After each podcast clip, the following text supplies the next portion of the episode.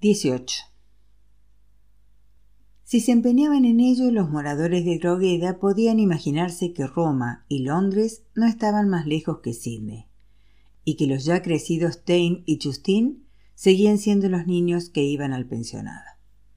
Naturalmente no podían venir a casa para las vacaciones cortas como antaño, pero una vez al año pasaban en ella al menos un mes, por lo general agosto o septiembre, y su aspecto era casi el mismo de antes. ¿Qué importaba que tuviesen quince y dieciséis o veintidós y veintitrés años? Y si los de Drogueda esperaban a principios de primavera como bueno, solo faltan unas pocas semanas, o Dios mío, todavía no hace un mes que se marcharon.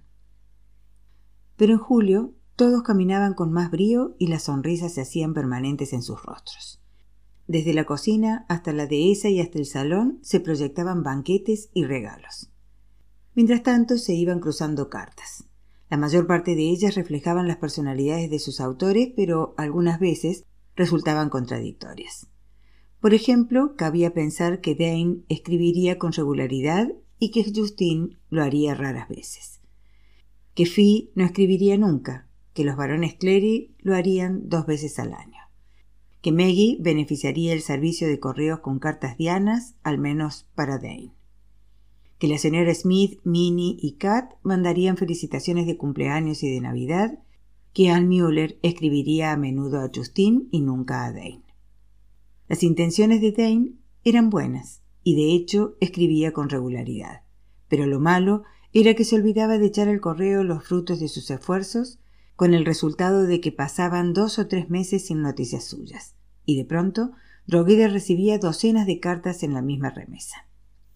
La locuaz Justine escribía largas misivas que eran puros desahogos de conciencia, lo bastante rudas para provocar rubores y murmullos de alarma y absolutamente fascinantes.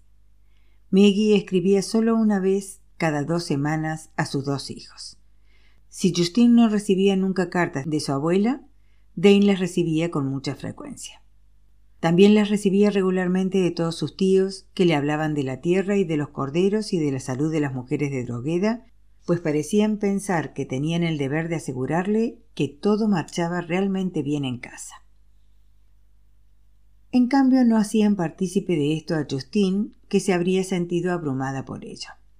En cuanto a los demás, la señora Smith, Minnie, Kat y Ann Mueller su correspondencia era como cabía de esperar. Era estupendo leer cartas y muy pesado escribirlas, es decir, para todos menos para Justin, que sentía punzadas de irritación porque nunca le enviaban las cartas que deseaba, largas, llanas y francas. Los de Drogueda recibían de Justin la mayor parte de la información sobre Dane, pues las cartas de éste nunca describían plenamente la escena de sus lectoras como hacían las de Justin. Rain había llegado hoy a Londres en avión, escribió una vez, y me ha dicho que vio a Dane en Roma la semana pasada. Bueno, ve a Dane mucho más que a mí, ya que Roma está en primer lugar en su agenda de viajes y Londres en el último. Por consiguiente, debo confesar que Rain es una de las primeras razones de que yo vaya todos los años con Dane en Roma antes de venir los dos a casa. A Dane le gusta venir a Londres, pero yo no se lo permito si Rain está en Roma. Soy una egoísta. Pero no tienes idea de lo bien que lo paso con Rain. Es una de las pocas personas que conozco a las que no le importa un bledo mi dinero y quisiera que nos viésemos más a menudo. En un aspecto, Rain tiene más suerte que yo. Se reúne con los condiscípulos de Dane donde yo no puedo hacerlo. Supongo que Dane se imagina que los violaría allí mismo. O tal vez piensa que ellos me violarían a mí. ¡Ja! Eso solo pasaría si me viesen con mi traje de amazona. Es despampanante, de verdad. Parezco una seda para puesta al día. Dos pequeños escudos de bronce en el pecho, muchísimas cadenas y una cosa que supongo que es un cinturón de castidad y que se necesitaría una brelata para cortarlo. Con una larga peluca negra pintado el cuerpo de oscuro y con mis trozos de metal, estoy arrebatadora. ¿Por dónde iba? Ah, sí, sí. Rain estuvo en Roma la semana pasada con Dane y sus compañeros. Se fueron todos de parranda. Rain insistió en pagar, salvando a Dane de un apuro. Menuda noche. Nada de mujeres, desde luego, pero sí todo lo demás. ¿Pueden imaginarse a Dane arrodillado en el sucio suelo de un bar romano recitando El cielo está enladrillado, ¿quién lo desenladrillará? Durante diez minutos trató de poner en orden las palabras sin conseguirlo. Entonces renunció, se puso un clavel entre los dientes y empezó a bailar. ¿Se imaginan a Dane haciendo esto? Rain dice que es una cosa inofensiva y necesaria, que no se puede estar siempre trabajando sin divertirse. Excluidas las mujeres, lo mejor es un buen copazo. Al menos así lo dice Rain. Pero no vayan a pensar que esto sucede muy a menudo y creo que cuando sucede, Rain es el promotor y va con ellos para vigilar a la ingenua pandilla. Pero yo me reí de buena gana pensando en que a Dane se le caía la corona mientras bailaba flamenco con un clavel entre los dientes. Dane tuvo que pasar ocho años en Roma preparándose para el sacerdocio y al principio todos pensaban que este período no terminaría nunca. Sin embargo, los ocho años pasaron mucho más deprisa de lo que había imaginado la gente de Drogueda. Nadie sabía exactamente lo que pensaba hacer cuando hubiese sido ordenado, pero presumían que regresaría a Australia. Solo Maggie y Justine sospechaban que querría quedarse en Italia, aunque Maggie calmaba su inquietud pensando en lo contento que parecía cuando venía todos los años a casa. Era australiano, tenía que querer volver a casa. Justine era diferente, nadie soñaba en su regreso definitivo. Era actriz, no podía hacer carrera en Australia. En cambio, el trabajo de Dane podía realizarse con igual celo en todas partes.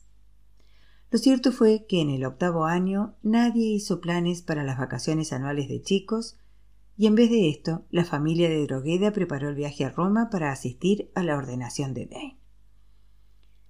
La hemos pifiado, dijo Maggie. ¿Qué dices, querida? preguntó Anne. Se había sentado a leer en un rincón caldeado de la galería, pero el libro de Maggie había quedado olvidado en su falda, y ella observaba con mirada ausente las cabriolas de dos agusanieves en el prado. El año había sido lluvioso, había lombrices por todas partes y nunca se habían visto unos pájaros tan gordos y satisfechos. Sus trinos llenaban el aire desde la aurora hasta la última luz del crepúsculo. Dije que la hemos pifiado, repitió Maggie como graznando. Se nos mojó la pólvora. Con tantas promesas, ¿quién lo habría adivinado en 1921 cuando llegamos a Drogueda? ¿Qué quieres decir? un total de seis hijos además de mí. Y un año más tarde, dos hijos más. ¿Qué había que pensar? ¿Docenas de hijos, medio centenar de nietos? Míranos ahora. Hal y Stu están muertos. Ninguno de los que viven parecen tener intención de casarse. Y yo, la única que no puede transmitir el apellido, he sido la única que ha dado herederos a Drogueda. Pero los dioses no se dieron aún por satisfechos, ¿eh? Un hijo y una hija. Cabía esperar algunos nietos. ¿Y qué pasa? Mi hijo se cura y mi hija se está convirtiendo en una solterona solo pendiente de su carrera. Un callejón sin salida para Drogueda. No veo en ella nada extraño, dijo Anne. A fin de cuentas, ¿qué podías esperar de los hombres? Atascados aquí como tímidos canguros sin sostener el menor trato con chicas con las que habrían podido casarse. Y para Chims y Patsy, la guerra por añadidura. ¿Puedes imaginarte a James casándose sabiendo que Patsy no puede hacerlo? Están demasiado unidos el uno al otro. Y además, la Tierra es muy exigente, en un sentido esterilizador. Les quita todo lo que podrían dar, que no creo que sea mucho. Me refiero al aspecto físico. ¿No te ha llamado nunca la atención, Maggie? Tu familia es poco sexual, por decirlo lisa y llanamente. Y esto se aplica también a Dane y a Justine. Quiero decir que hay personas que andan detrás de eso como gatos en celo, pero no los de esta casa. Aunque quizás Justin acabe casándose. Está ese alemán, Rainer. Parece haberle tomado mucha simpatía. Has dado en el clavo, dijo Maggie, poco dispuesta a dejarse consolar. Parece simpatizar mucho con él, y nada más. Hace siete años que se conocen. Si quisiera casarse con él, lo habrían hecho hace años. ¿Lo crees así? Conozco muy bien a Justin, respondió Anne reflexivamente, y era verdad. La conocía mejor que cualquiera en Drogheda, incluidas Maggie y Fee. Yo diría que le espanta comprometerse en un matrimonio por amor, con todas sus consecuencias. Y debo decir que admiro a Rainer. Parece comprenderla muy bien. Oh, no sé si está realmente enamorado de ella, pero si lo está, al menos tiene el buen sentido de esperar a que ella esté dispuesta a lanzarse de cabeza. Se inclinó hacia adelante y su libro cayó olvidado al suelo. Ah. ¿Oyes ese pájaro? Estoy segura de que ni un ruiseñor podría igualarle. Después dijo lo que deseaba decir desde hacía semanas. Maggie, ¿por qué no vas a Roma para la ordenación de Dane? ¿No es algo extraordinario? Dane ordenado. No voy a ir a Roma, dijo Maggie apretando los dientes. Nunca volveré a salir de Drogueda. No seas así, Maggie. No puedes darle ese disgusto. Ve, por favor. Si no vas tú, Allí no habrá ninguna mujer de Drogueda porque tú eres la única lo bastante joven para ir en avión. Te aseguro que si pensase por un momento que mi cuerpo lo resistiría, no vacilaría en tomarlo. ¿Ir a Roma a ver la sonrisa afectada de Ralph de Bricassar? Preferiría morirme. Oh, Maggie, Maggie, ¿por qué hacer recaer tus frustraciones sobre ti misma y sobre tu hijo? Tú lo dijiste una vez, la culpa fue tuya. Por consiguiente, guárdate tu orgullo y ve a Roma, por favor. No es cuestión de orgullo, se estremeció. Oh, Anne, tengo miedo de ir. Porque no lo creo, no lo creo.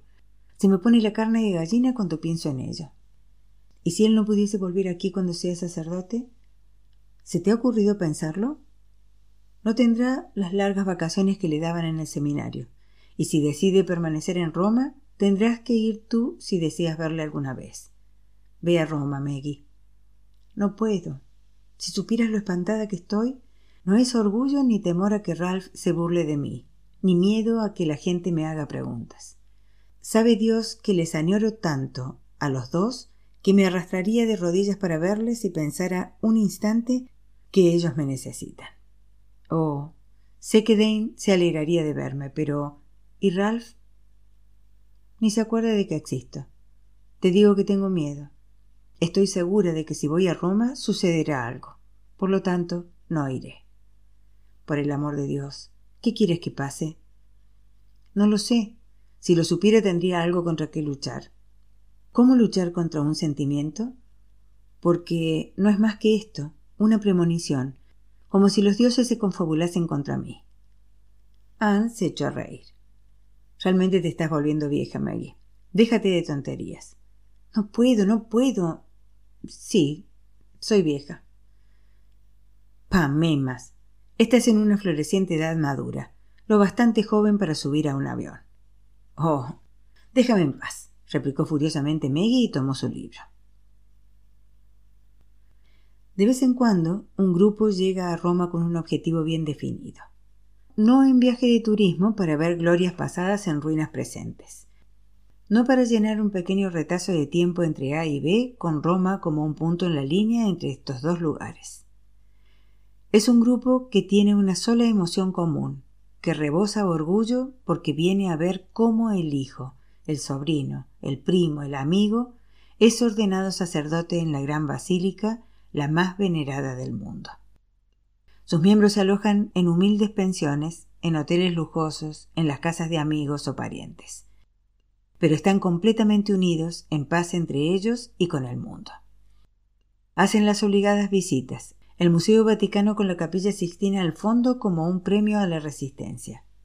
El Foro, el Coliseo, la Vía Apia, la Plaza de España, la codiciosa Fuente de Trevi, el Son el Amier, esperando que llegue el día, llenando el tiempo. Tendrán un privilegio especial de una audiencia privada del Santo Padre. Y para ellos esto será lo mejor de Roma. Esta vez Dane no esperaba a Justin en el andén, como había hecho siempre. Estaba de retiro. En cambio, Rainer Morling Hartheim paseaba sobre el sucio pavimento como un robusto animal. No la saludó con un beso, nunca lo hacía. Le rodeó los hombros con un brazo y le dio un apretón. Casi como un oso, dijo Justin. ¿Un oso? Cuando te conocí pensé que eras algo así como el eslabón que falta, pero al fin he decidido que te pareces más a un oso que a un gorila. El gorila era una comparación poco halagüeña. ¿Y lo son los osos? Bueno, tal vez pueden matar con la misma rapidez, pero son más cariñosos. Le asió de un brazo y acompasó sus pasos, pues era casi tan alta como él. ¿Cómo está Dane? ¿Le viste antes de empezar su retiro? De buena gana habría matado a Clyde por no dejarme marchar antes. Dane está como siempre. ¿No le has desencaminado? ¿Yo? Claro que no. Estás muy guapa, Herschen. Aprendí modales y recorrí todos los modistas de Londres. ¿Te gusta mi nueva falda corta? La Man Mini. Adelántate y te lo diré. El dobladillo de la falda le llegaba a la mitad de los muslos y revoloteó al volverse ella y retroceder hacia él.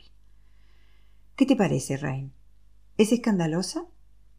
Todavía no había nadie en París que la llevase tan corta. Una cosa es segura, Herschen. Con unas piernas tan lindas como las tuyas, lo escandaloso sería llevar la falda un centímetro más larga. Seguro que los romanos serán de mi opinión. Lo cual quiere decir que tendré las nalgas moradas dentro de una hora y no dentro de un día, maldita sea. Aunque, ¿sabes una cosa, Rain? ¿Qué? Nunca he sido pellizcada por un cura, con tantas veces como he rondado por el Vaticano y no puedo presumir de un solo pellizco. Por consiguiente pensé que tal vez con la minifalda podría descarrear a algún prelado. Puedes descarrearme a mí, sonrió él. ¿De veras? ¿A pesar del color naranja? Pensaba que no te gustaba el naranja a causa de mis cabellos. Es un color tan vivo que inflama los sentidos, dijo él. No me pinches, dijo ella disgustada, subiendo al Mercedes que ahora llevaba una bandera alemana ondeando a un lado del capo. ¿Cuándo conseguiste esa banderita? cuando me dieron mi nuevo cargo en el gobierno. Ahora no me extrañé que mereciese una alusión en el News of World. ¿Lo viste?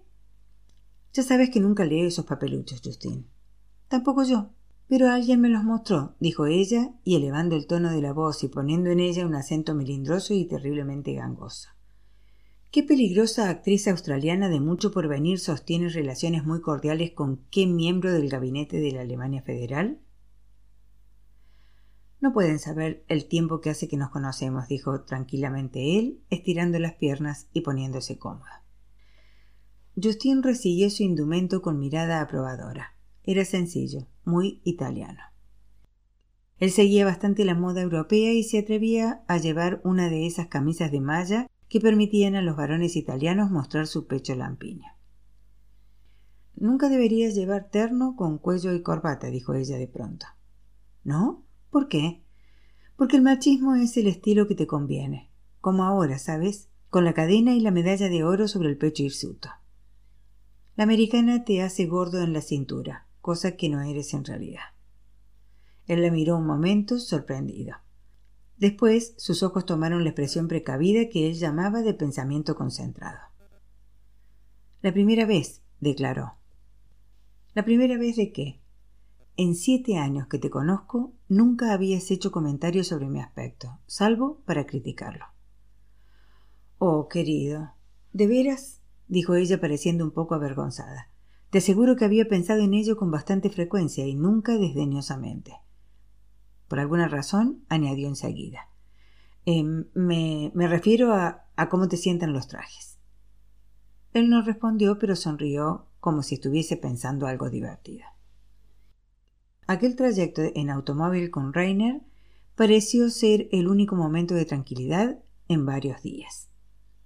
Poco después de la visita al cardenal de Bricassar y luego al cardenal de Conti el gran automóvil que Rainer había alquilado depositó el contingente de Drogueda en su hotel. Justin observó con el rabillo del ojo la reacción de Rain ante su familia, compuesta enteramente de tíos. Hasta el momento en que sus ojos no habían encontrado el rostro de su madre, Justine estaba convencida de que aquella cambiaría de idea y vendría a Roma. Que no lo hubiese hecho era un golpe cruel, aunque Justine no sabía exactamente si lo sentía más por Dane o por ella misma. Pero sus tíos estaban aquí y ella era su anfitriona. Oh, qué tímidos eran. ¿Quién era quién? Cuanto más viejos se hacían, más se parecían todos ellos. Y en Roma llamaban la atención como ganaderos australianos de vacaciones en Roma.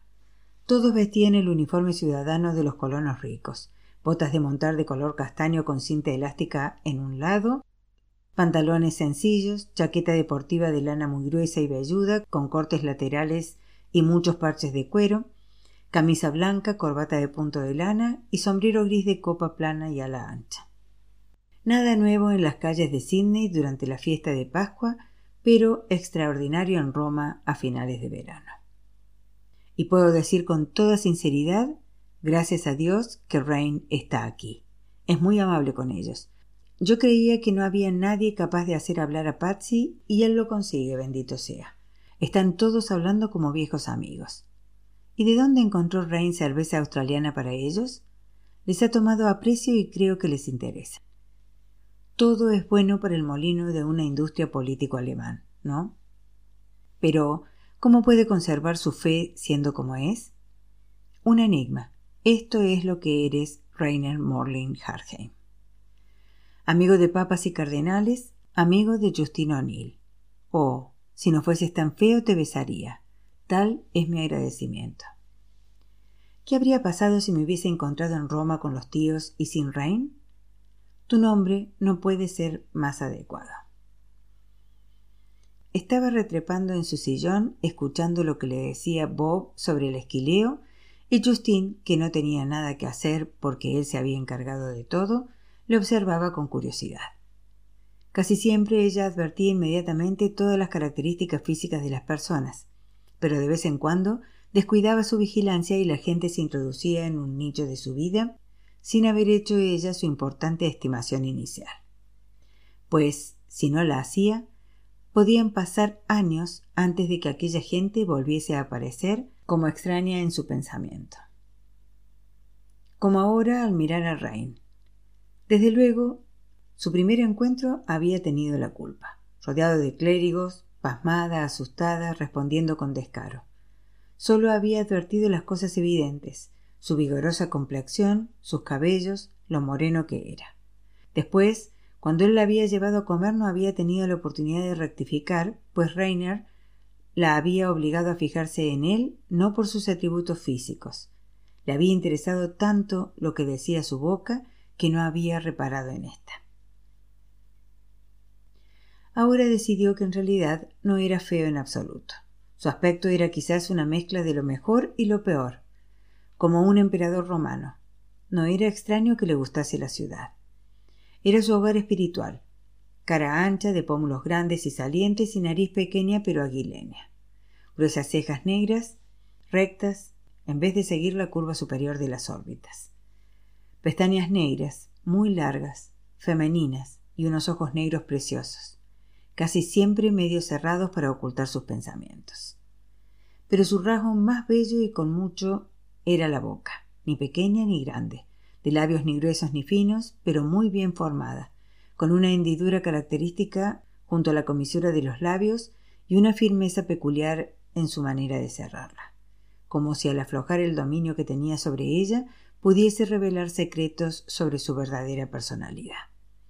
Era interesante disectar una cara tan conocida y al mismo tiempo absolutamente desconocida. Salió de su ensoñación y se encontró con que él observaba que ella le observaba, lo cual era como quedar desnuda ante una muchedumbre armada con piedras. Por un momento él le aguantó la mirada, más intrigado que sorprendido. Después se volvió tranquilamente a Bob y le hizo una pregunta pertinente sobre los bogies. Justin recibió una sacudida mental y se dijo que debía frenar su imaginación. Pero era fascinante ver de pronto a un hombre que había sido amigo durante años como posible amante y no encontrar la idea nada repulsiva. Arthur Lestrange había tenido varios sucesores y esto no era cosa de risa. Oh, he andado mucho camino desde aquella noche memorable. Pero me pregunto si he avanzado en absoluto. Es muy agradable tener un hombre, y al diablo con lo que dice Dane sobre que debe ser el único.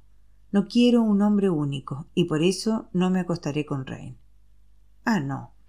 Esto cambiaría demasiado las cosas y yo perdería un amigo. Necesito a mi amigo. No puedo privarme de mi amigo.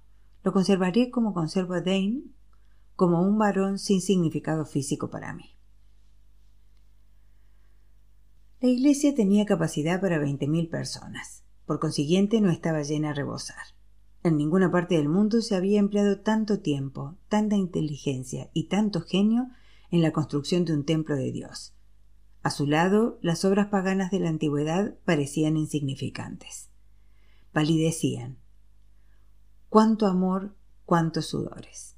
La Basílica de Bramante, la cúpula de Miguel Ángel, la columnata de Bernini, un monumento no solo a Dios, sino también al hombre. Debajo del confesio, en una pequeña cámara de piedra, estaba enterrado el propio San Pedro. Aquí había sido coronado el emperador Carlomagno. Los ecos de las antiguas voces parecían murmurar entre los rayos de luz. Dedos muertos pulían radios de bronce detrás del altar mayor y acariciaban las retorcidas columnas de bronce del baldaquino. Él yacía sobre los peldaños boca abajo como muerto. ¿Qué estaba pensando? ¿Sentía un dolor que no tenía derecho a atenazarle porque su madre no había venido? El cardenal Ralph miró a través de sus lágrimas y supo que no era dolor. Antes sí, después también. Pero ahora el dolor no existía. Todo en el ordenado se proyectaba en el momento, en el milagro. No había sitio en él para nada que no fuese Dios. Era el día de sus días, y nada importaba, salvo lo que iba a ser la congregación de su vida y de su alma a Dios. Probablemente podría hacerlo, pero ¿cuántos lo habían hecho en realidad? No el cardenal Ralph, aunque recordaba todavía su propia ordenación como colmada de santo arrobamiento. Lo había intentado con todas sus fuerzas, pero algo no había querido doblegarse dentro de él. Mi ordenación no fue tan solemne, pero vuelvo a vivirla a través de él y me pregunto cómo es Él en realidad, que a pesar de nuestros temores, ha pasado tantos años entre nosotros sin provocar ninguna hostilidad y menos una enemistad declarada. Todos le quieren, y Él les quiere a todos. Nunca le pasa por la mente que esto es algo extraordinario. Y sin embargo, cuando vino a nosotros no estaba tan seguro de sí mismo. Nosotros le dimos esta seguridad y tal vez esto justifica nuestras existencias. Aquí se han hecho muchos sacerdotes, miles y miles de ellos. Sin embargo, para él es algo especial. Oh, Maggie, ¿por qué no has venido a ver la ofrenda que le has hecho a nuestro Señor, la ofrenda que yo mismo no pude hacerle?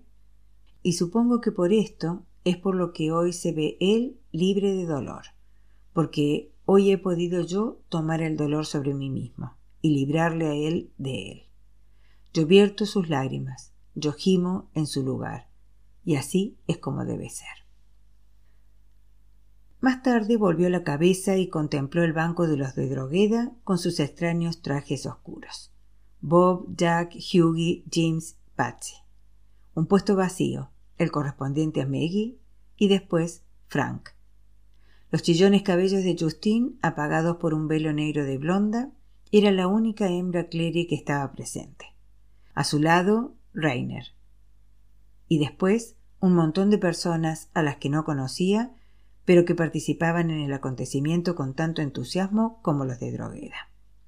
Pero para él, hoy era un día diferente, un día especial. Hoy tenía la impresión de que él mismo casi ofrecía también un hijo. Sonrió y suspiró. ¿Qué debía sentir Vittorio al encargarse la ordenación de Dane? Tal vez por lo mucho que echó en falta a su madre, se llevó antes que nadie a Justín al locutorio que el cardenal le había reservado. Con su sotana negra y el alto cuello blanco estaba magnífico, pensó ella.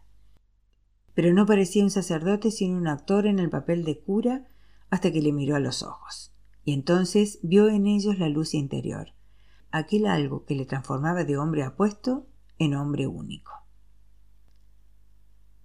Padre O'Neill, dijo, Todavía no lo he asimilado, Jus. Es fácil de comprender. Yo nunca había sentido lo que sentí en San Pedro.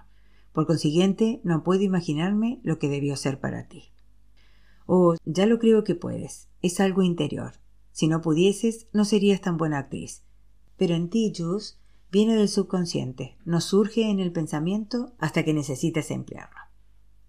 Estaban sentados en un pequeño sofá en el rincón más alejado de la estancia y nadie vino a molestarles. Al cabo de un rato, dijo él, Me alegro mucho de que Frank haya venido. Y miró al sitio donde Frank estaba hablando con Rainer, con el semblante más animado que jamás le hubiesen visto los sobrinos. Conozco a un viejo sacerdote rumano refugiado, siguió diciendo Dane, que suele decir. Oh, pobrecillo, con una compasión en su voz. No sé por qué, pero es lo que digo siempre cuando pienso en Frank. Y sin embargo, Jus, ¿por qué? Pero Justin hizo caso omiso de esto y pasó directamente al asunto más espinoso. No sé qué le haría a mamá, dijo apretando los dientes. No tenía derecho a hacerte esto. Oh, Jus, yo lo comprendo. Trata tú también de comprender. Si lo hubiese hecho con mala intención o para fastidiarme me sentiría dolido. Pero tú lo conoces tan bien como yo, y sabes que no hay nada de esto. Pronto iré a Drogueda. Entonces hablaré con ella y sabré lo que le pasa. Supongo que las hijas son siempre menos pacientes con sus madres que los hijos. Frunció tristemente la comisura de los labios y se encogió de hombros. Tal vez he hecho bien el mantenerme en soledad. Así no podré imponerme a nadie en el papel de madre. Los ojos azules la miraron dulce y cariñosamente. Justin sintió que se le erizaban los cabellos al pensar que Dane la compadecía. ¿Por qué no te casas con Rainer? preguntó de pronto él. Ella abrió la boca y contuvo el aliento. Nunca me lo ha pedido, declaró débilmente. Solo porque se imagina que le dirás que no. Pero podría arreglarse. Sin pensarlo, ella le agarró una oreja como solía hacer cuando eran pequeños. Pobre de ti si te atreves, imbécil de cuello alto. Ni una palabra, ¿entiendes? Yo no amo a Rain. Solo es un amigo y quiero conservarlo como tal. Si enciendes una vela a San Antonio, te juro que me sentaré, cruzaré las piernas y te lanzaré una maldición. Supongo que recuerdas cuando te asustaba con eso, ¿no? Él echó la cabeza atrás y se rió. No te servirá de nada, Justin. Actualmente mi magia es más poderosa que la tuya. Pero no debes preocuparte por esto, tontuela. Me equivoqué, eso es todo. Pensaba que había algo entre tú y Rey. No, no hay nada. Después de siete años, déjalo estar. Los cerdos pueden volar. Hizo una pausa, pareció buscar las palabras y le miró casi tímidamente. Me alegro tanto por ti, Dane. Pienso que si estuviese aquí, mamá sentiría lo mismo que yo. Solo hace falta que te vea así. Espera, ya cambiará de actitud. Él tomó su afilada cara entre sus manos cariñosamente, sonriéndole con tanto amor que ella levantó también las manos para hacerle las muñecas, absorbiéndolo con todos sus poros, como si resucitasen todos aquellos años preciosos de su infancia. Sin embargo, detrás de lo que veía en sus ojos percibió una sombra de duda, aunque tal vez la palabra duda era demasiado fuerte, más bien ansiedad. Él estaba seguro de que mamá acabaría comprendiendo, pero era humano, aunque procurase olvidarse de ella. Jus, ¿quieres hacerme un favor? preguntó al soltar ella sus muñecas. Todos los que quieras, contestó su hermana sinceramente. Me han concedido una especie de descanso para reflexionar sobre lo que voy a hacer. Dos meses. Y voy a realizar mis reflexiones más profundas montando en un caballo de drogueda después de que haya hablado con mamá. No sé por qué, pero tengo la impresión de que no puedo decidir nada hasta haber hablado con ella. Pero ante todo, bueno, tengo que hacer acopio de valor para ir a casa. Por consiguiente, si puedes arreglarlo, ven conmigo al Peloponeso durante un par de semanas. Pínchame y hostígame, diciéndome que soy un cobarde, hasta que me harte de oír tu voz y tome un avión para librarme de ella. Le sonrió. Además, Juicy, no quiero que pienses que voy a excluirte en absoluto de mi vida como tampoco a mamá. De vez en cuando necesitas oír tu vieja conciencia. Oh, Dane, claro que iré. Bien, dijo él y después le hizo un guiño malicioso. En realidad, te necesito, Jus. Tenerte una temporada incordiándome será como en los viejos tiempos. Nada de palabras obscenas, padre O'Neill. Él cruzó los brazos detrás de la cabeza y satisfecho se echó atrás en el sofá. Estoy ¿No es maravilloso? Tal vez cuando haya visto a mamá podré concentrarme en nuestro Señor. Creo que esta es mi verdadera inclinación, ¿sabes?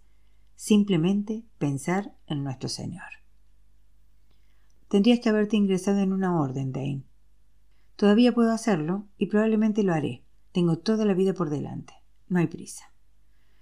Justin salió de la fiesta con Rain y cuando ella le hubo dicho que iría a Grecia con Dane, él dijo que volvería a su despacho de Bonn. Creo que ya es hora, dijo Justin. Por ser ministro de un gabinete no parece que trabajes mucho, ¿eh? Todos los periódicos dicen que eres un playboy que anda tonteando con artistas australianas pelirrojas. Eso dicen, viejo zorro. Él la amenazó con uno de sus gordos dedos. Yo pago mis pocas diversiones de un modo que nunca podrías imaginarte. ¿Te importa que vayamos andando, Rain? No, si no te quitas los zapatos. Ahora no puedo hacerlo. Las minifaldas tienen sus inconvenientes. Se acabaron los tiempos en que las medias podían quitarse con toda facilidad. Ahora han inventado una extraña versión de las calzas que se emplean en el teatro y una no puede quitárselas en público sin causar más alboroto que Lady Godiva. Así, a menos que quieras estropear unas fundas que valen cinco guineas, soy prisionera de mis zapatos. Al menos has mejorado mi instrucción sobre indumentaria femenina tanto interior como exterior, declaró él suavemente. Vamos, apuesto que tienes una docena de amigas y estás perfectamente enterado. Solo una, y como todas las buenas amantes, me espera en su negligé. ¿Sabes que nunca habíamos hablado de tu vida sexual? Es fascinante. ¿Cómo es ella? Rubia, gorda, cuarentona y flatulenta. Ella se detuvo en seco. Oh, me estás tomando el pelo, exclamó la joven. No puedo imaginarte con una mujer así. ¿Por qué no? Tienes demasiado buen gusto. Shakina Songu, querida. Cada uno tiene su gusto. Yo no tengo nada de guapo. ¿Cómo piensas que soy capaz de hechizar a una mujer joven y hermosa y hacerla mi amante? Porque puedes, aseguró ella con indignación. Claro que puedes. ¿Quieres decir por mi dinero? No, no por tu dinero. Me estás pinchando como siempre. Rainer Morlin Hartheim, sabes muy bien lo atractivo que eres. En otro caso, no llevarías medallones y camisas de malla. La belleza no lo es todo. Si lo fuese, yo no habría conseguido nada. Tu interés por mí es conmovedor, Herschen. ¿Por qué será que cuando estoy contigo tengo la impresión de que corro para alcanzarte y nunca lo consigo? Su irritación se extinguió. Le miró insegura.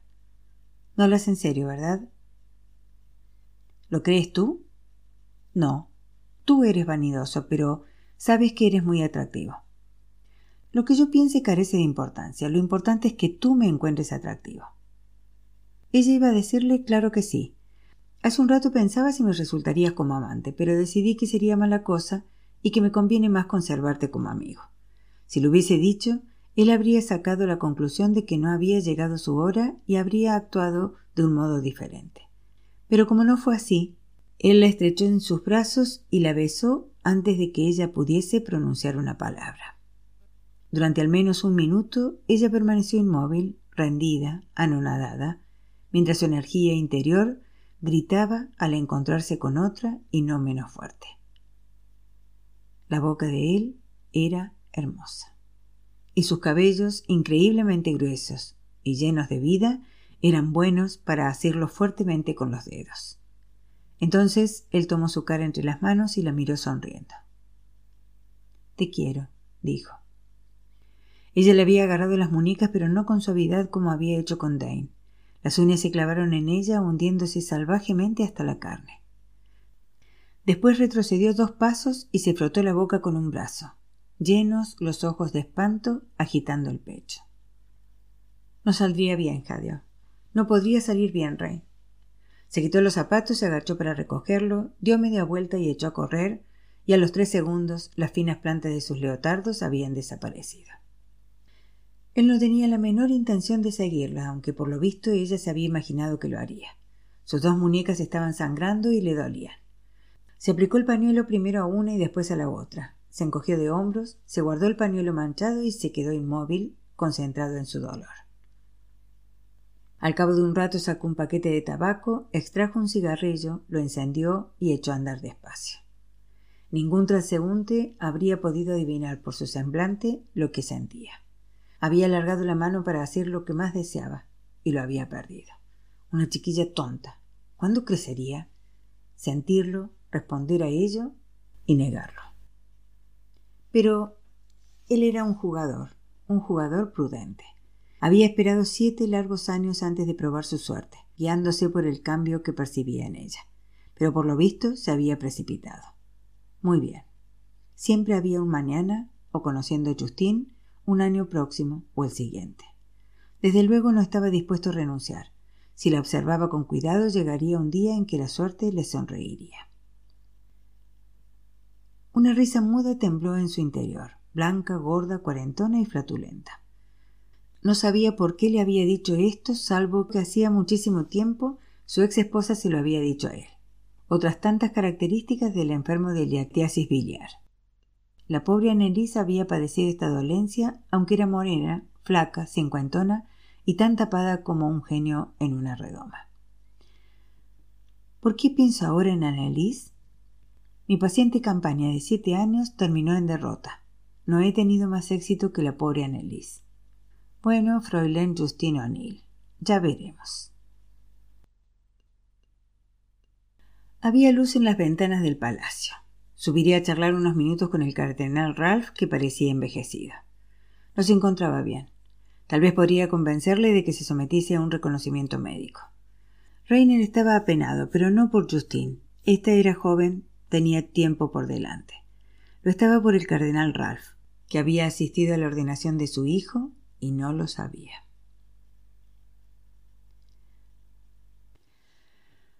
Todavía era temprano, por eso el vestíbulo del hotel estaba atestado. Justin, que se había puesto los zapatos, se dirigió rápidamente a la escalera y la subió corriendo con la cabeza inclinada. Después estuvo un rato hurgando en su bolso con temblorosos dedos sin poder encontrar la llave de su habitación y pensó que tendría que volver a bajar y abrirse paso entre la multitud apretujada ante la recepción. Pero la llave estaba allí. Sin duda la había tocado una docena de veces sin darse cuenta. Ya en su habitación se acercó a tientas a la cama, se sentó en el borde y esperó a que sus ideas se aclarasen gradualmente. Se decía que estaba indignada, horrorizada, desilusionada, y mientras tanto Contemplaba temerosa el ancho rectángulo de pálida luz que era el cielo nocturno a través de la ventana, queriendo maldecir, deseando llorar. Ya no podría volver a ser lo mismo, y esto era una tragedia. La pérdida de su amigo más querido. Una traición. Palabras vacías, falsas. De pronto supo muy bien qué era lo que le estaba espantando tanto lo que la había hecho huir de Rain como si éste hubiese querido asesinarla, no besarla. La propia lógica de ello.